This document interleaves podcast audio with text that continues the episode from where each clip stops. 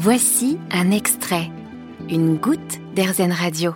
Aujourd'hui sur RZN Radio, on va parler du programme Erasmus.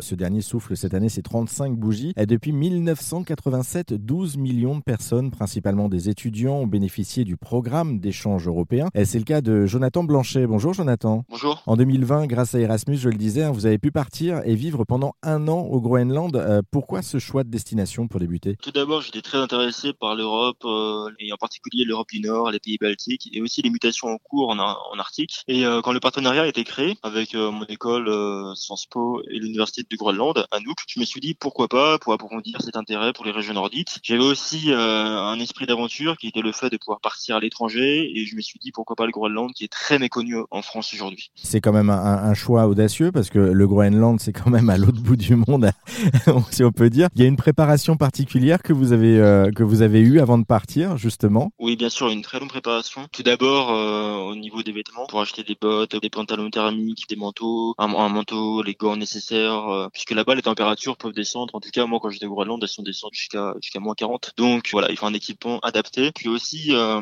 pour se rendre au Groenland, c'est toute une préparation logistique. Pour se rendre au Groenland, il y a deux solutions passer par Copenhague et puis après le Groenland, ou passer par l'Islande puis le Groenland. Moi, pour y aller, j'ai dû prendre un train, deux avions. Et voilà, c'était quand même un défi logistique, puisqu'avec le Covid, c'était quand même euh, annulé. moi, je me rappelle, juste deux jours avant de partir, mon avion pour l'Islande a été a été avancé de quelques jours. J'ai dû acheter des nuits d'hôtel à l'improviste à, Keflavik, qui est une petite ville euh, en Islande, pour finalement arriver en avance euh, au Groenland. Et puis, et puis sur place, ça doit, devait être aussi compliqué parce que du coup, vous avez passé un an sur place. Là, c'était encore un autre défi logistique, je présume. C'est ça. Et euh, il faut connaître la situation à Nuuk, qui est la capitale du Groenland. Il y a une crise au niveau de l'immobilier à Nuuk, qui fait que c'est compliqué de trouver des logements. Et quand on vient de l'extérieur, quand on est étranger, c'est très compliqué de trouver un logement. Moi, j'ai eu de la chance. L'université m'a donné l'opportunité de louer une chambre. J'ai eu de la chance, mais après, j'ai travaillé. Là, c'était plus compliqué, comme je n'avais plus le soutien de l'université. Donc, on passe par de l'Airbnb, mais là, les prix s'envolent. Mais après, comme j'ai pu euh, nouer des liens assez privilégiés avec euh, la population locale, j'ai pu dormir euh, chez des amis, par exemple, qui fait que j'ai pu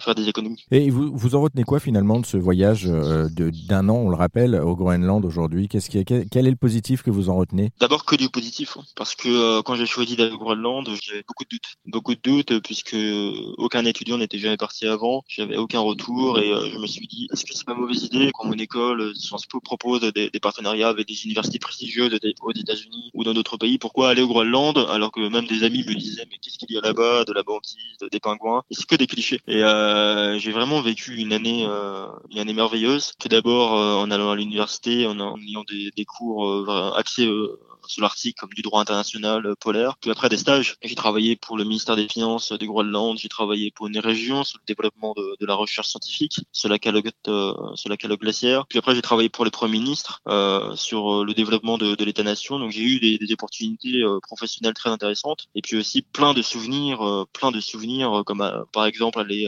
aller chasser le phoque qui est au cœur de la culture inuite avec des amis avec des amis groenlandais ou aller marcher sur la calotte glaciaire ou dormir dans un chalet dans le cadre de, de mon travail qui était euh, isolé dans, dans la nature. Euh. Donc c'est plein de souvenirs qui font qu'aujourd'hui j'ai qu'une seule envie, c'est de retourner au Groenland.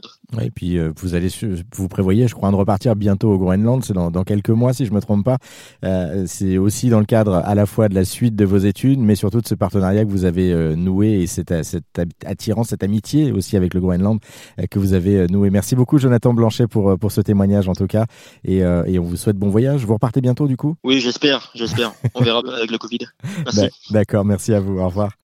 Vous avez aimé ce podcast Erzen Vous allez adorer Erzen Radio en direct. Pour nous écouter, téléchargez l'appli Erzen ou rendez-vous sur erzen.fr.